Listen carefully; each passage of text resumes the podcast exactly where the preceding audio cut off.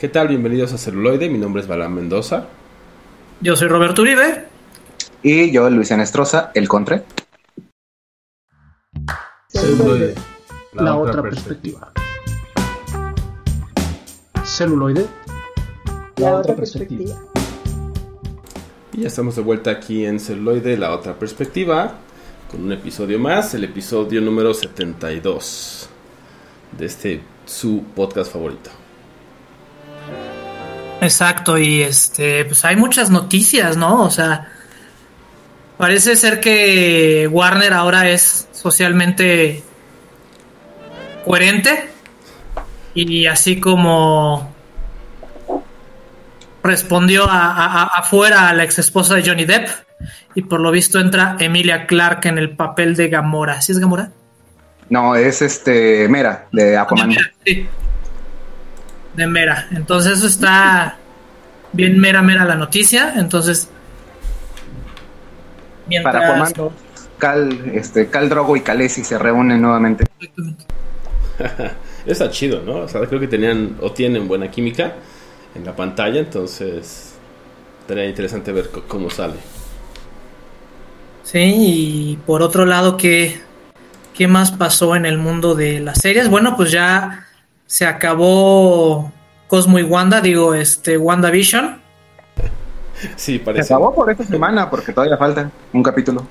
Pues habían dicho que eran ocho, ¿no? No, no, Falta, ah. falta el clímax que este, ya quiero que sea viernes, pero la, neta tampoco no, porque se va a acabar. Esta, la verdad, muy bueno el, este último programa de capítulo de WandaVision. Todo ya se está prácticamente alineando. Eh, si le buscas tantito, prácticamente cada sección que hubo de este capítulo te explica todos los comerciales que hubo, digamos, entre, entre cada capítulo venía un como comercialito que te da pistas. Aquí en este último se van revelando todos, todo tiene una explicación.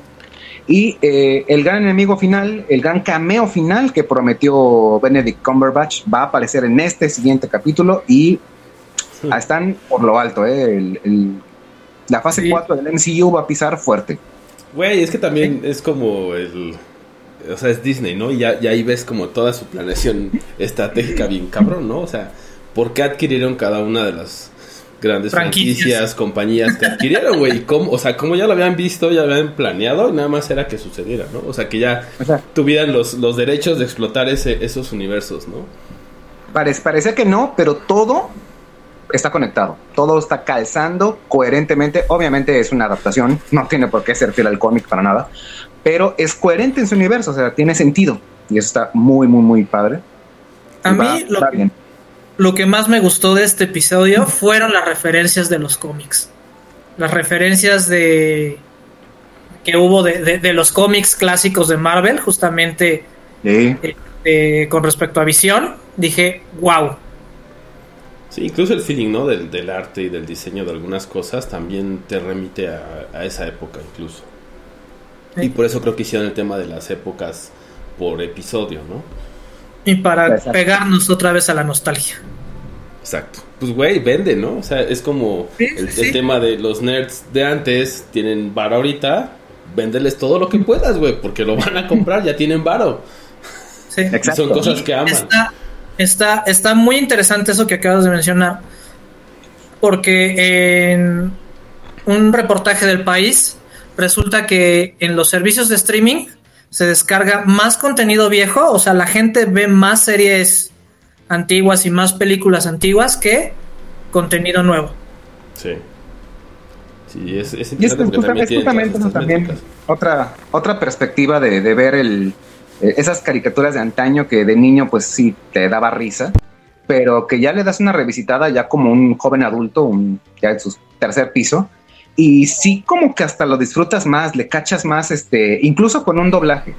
Eh, el, como, como la idea que te, querían transmitir más allá de realmente la idea original, eh, es más disfrutable le, entiendes mucho mejor, le captas de, ah, mira, ahí estaba un chiste oculto o, se está tratando este tema muy disimuladamente, está muy, muy, muy padre.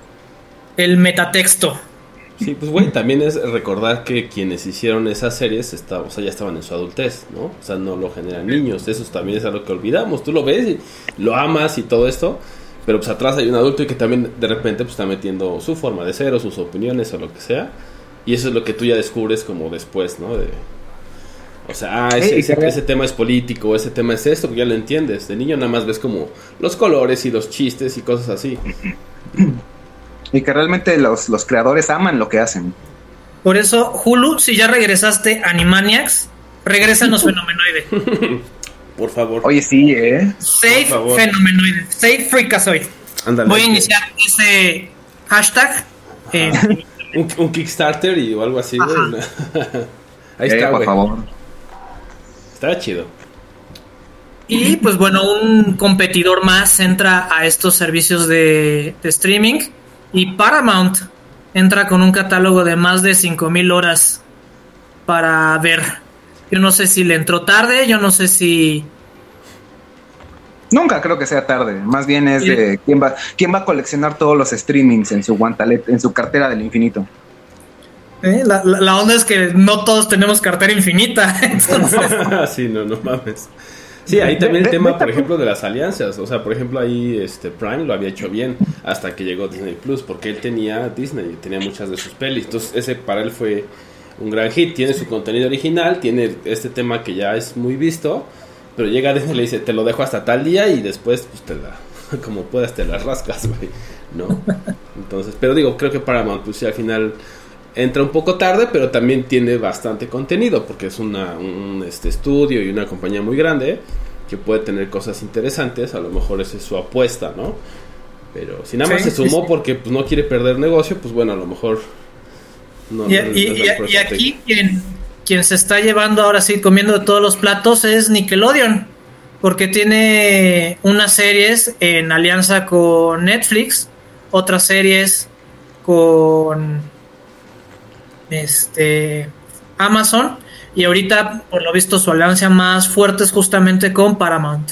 Entonces la mayor cantidad de Nickelodeon la vamos a poder encontrar en en su servicio de streaming. Exacto. Pues sí, habrá que y esa es otra, ¿no? Particionar tu contenido en otras plataformas, digo, no creo que también sea una mala opción. Tienes un montón de cosas, las repartes. Pues sí.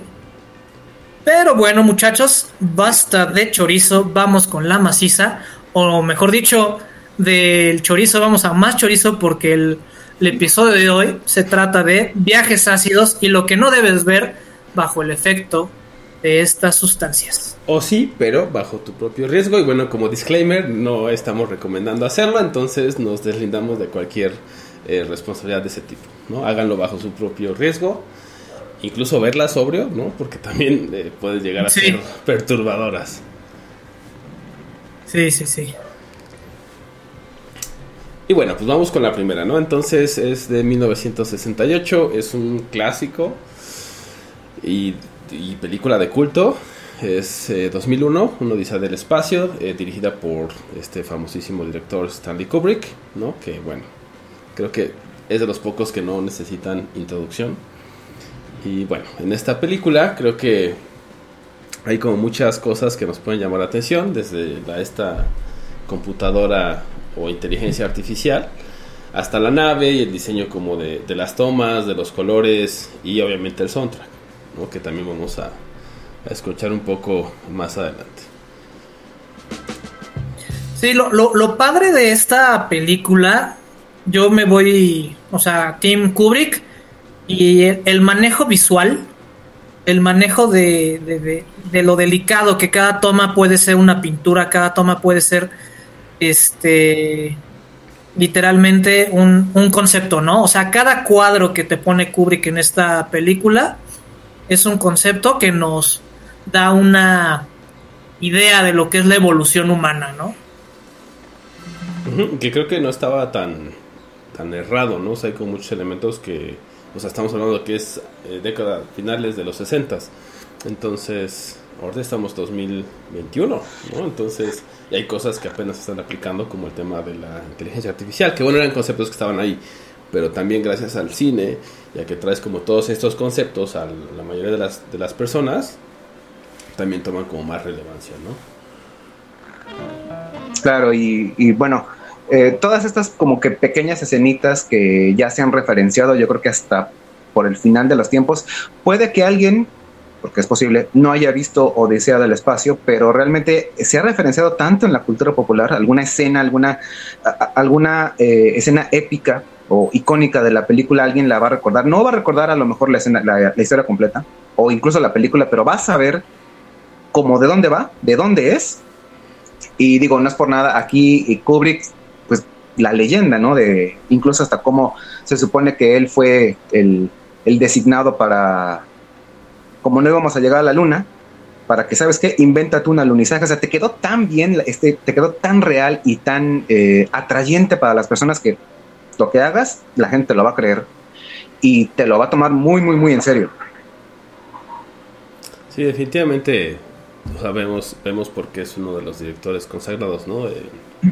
Las dos cosas, ¿no? El diseño de las tomas, el arte, cómo lo hace y cómo, cuánto se metió. Y, y bueno, un poco, no, me gustaría decir tanto de la trama, creo que es algo que pueden ir descubriendo, pero lo que sí iba a mencionar es el tema como del meme, ¿no? De los monolitos, ¿no? O sea, si se acuerdan que estuvo a inicios de año, pues este tema de los monolitos que aparecieron en diversas partes del mundo, pues bueno, también por eso hacían la referencia a esta película justamente, ¿no? Del, monolito que aparece ahí en, en dos de los momentos de, la historia. Gran publicidad. Sí, claro. O revival. Esto... Y también la, la cuestión de, remontando la época, o sea, creo que, que Kubrick sí accedió a cierto tipo de alteraciones de la conciencia para conceptualizar y lograr llevar este a cabo esta, esta película. No, no, dilo como es, se metió hasta lo que no por la entrepierna. y por todo. Pues exactamente. Por la entrepierna, por la nariz y por donde le cupo. O sea, probó todo tipo de drogas legales e ilegales y no solo oralmente. no, no, no, no, no la verdad. Entonces creo que nos, este, nos faltó incluir por ahí Trainspotting, entonces, pero bueno. Bueno, más o menos está, está más o menos presente. Pero ya llegaremos a eso su momento. Este, pues abróchense los cinturones porque este viaje apenas está comenzando con distintas perspectivas, un tanto ácidas aquí en celuloide.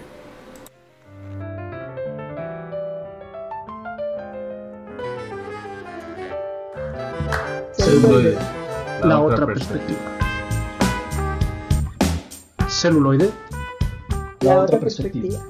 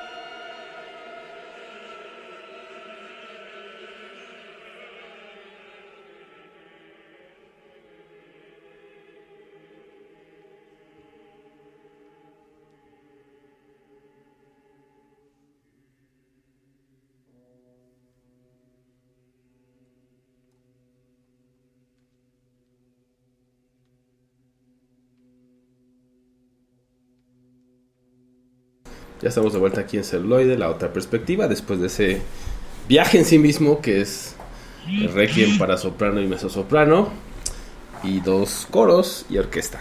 Entonces, ya con eso es, es suficiente viaje.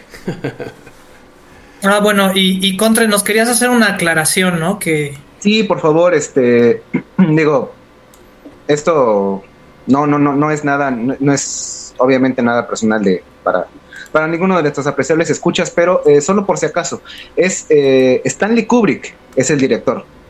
Spencer Tunick es el artista que eh, hace desnudos monumentales, entonces, por favor, no, no, no, si googlean o algo así, nada más aguas, porque nunca falta el que confunde la K con la S.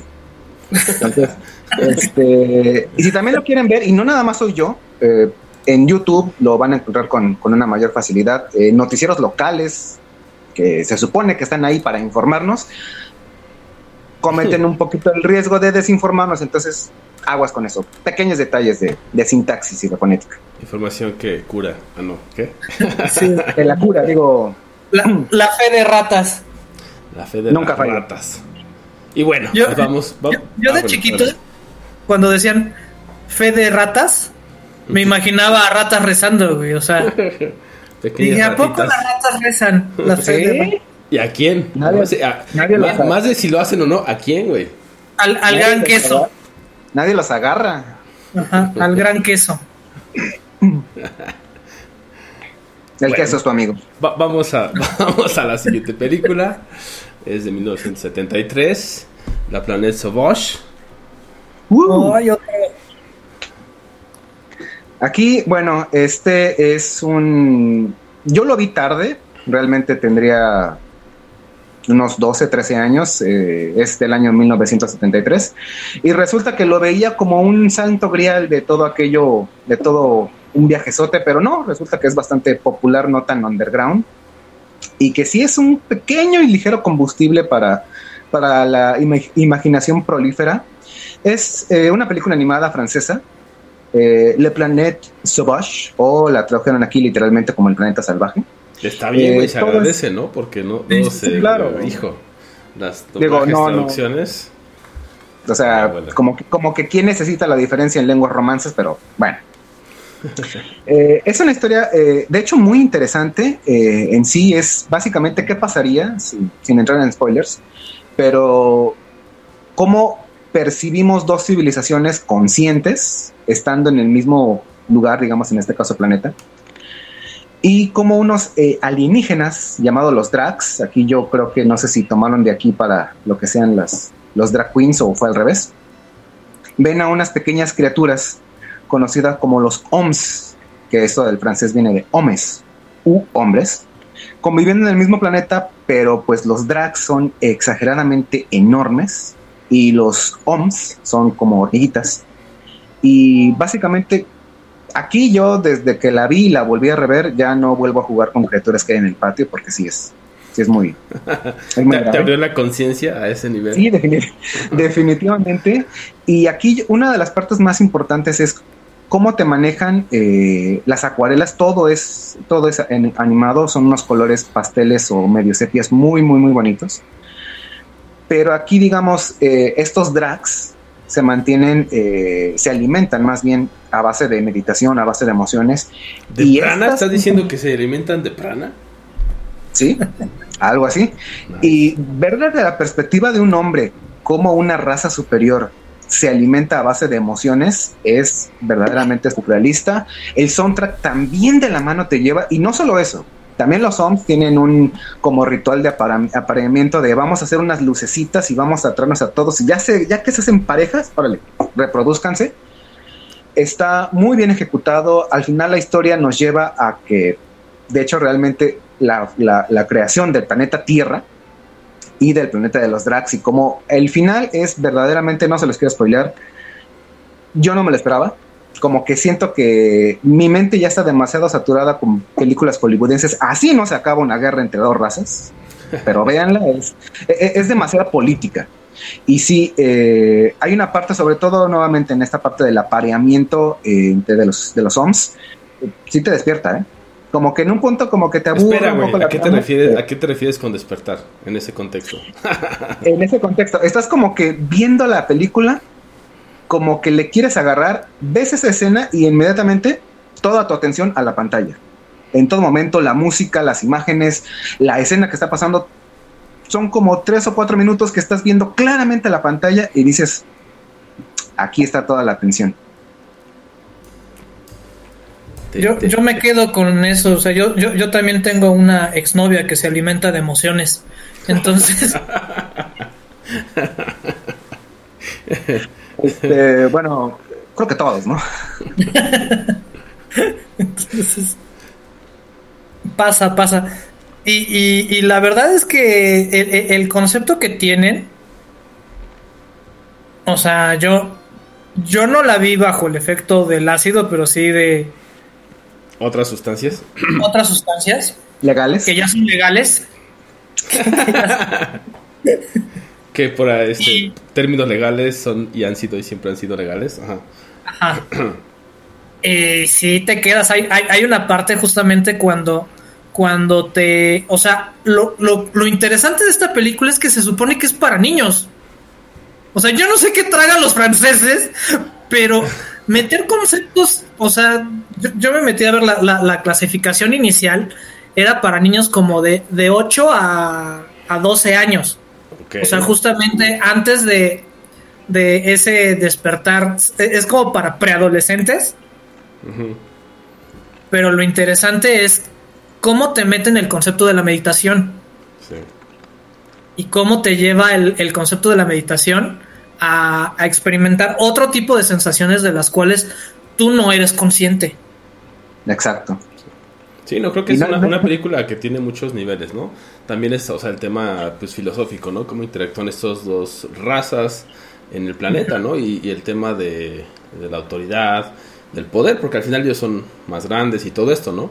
Podrían hacerles la guerra, o sea, y, y cómo ven a los a los OMS, ¿no? Y justamente ese ese término de pues sí, es la humanidad como estamos tal vez todavía, ¿no? Eh, haciendo guerras, haciendo ese tipo de cosas y como el, el otro lado también de la conciencia no solamente es como kumbaya, sino también te puede servir para ver como otras perspectivas, ¿no? Justamente.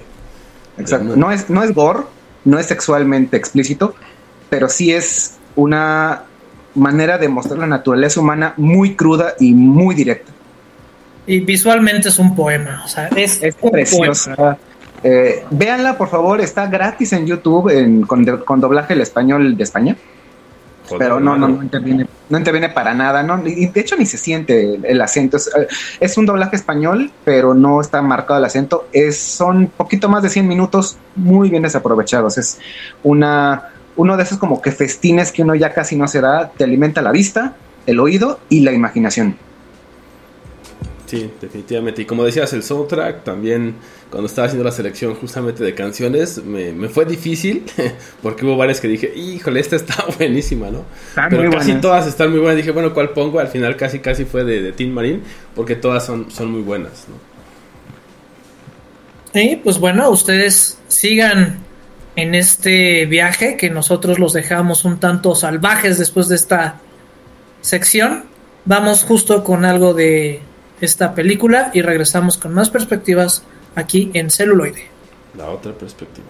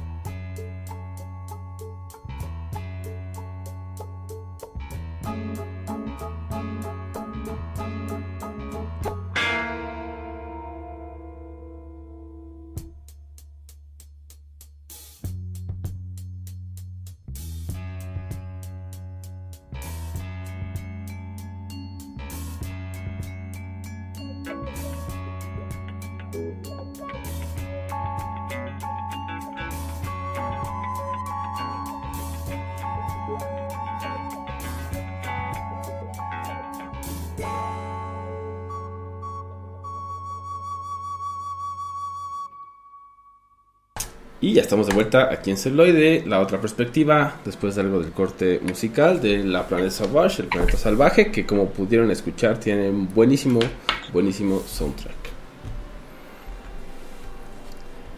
Y bueno, ahora vamos a ir un poco más adelante, como estamos haciendo y usualmente hacemos, de manera cronológica.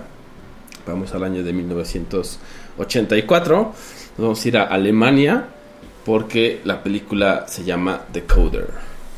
Y en esta película justamente es un viaje, también fuerte, también reflexivo, pero desde una perspectiva cyberpunk. Entonces para todos aquellos que no les gustó el juego de Cyberpunk 2077 para las consolas, aquí pueden tener un muy buen oasis para satisfacer ese, esa necesidad de cyberpunk.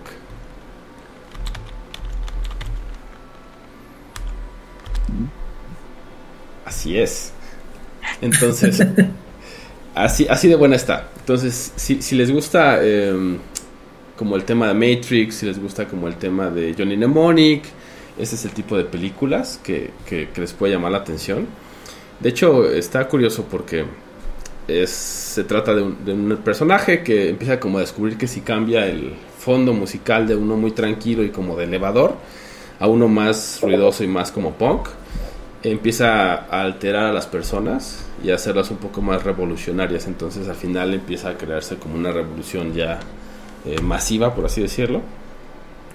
Y bueno, se me hizo interesante porque también del otro lado hay un, hay un agente, ¿no? Y podemos hacer como el, el chiste del meme de, el agente de la CIA me está observando. Bueno, pues aquí está como muy, muy visual.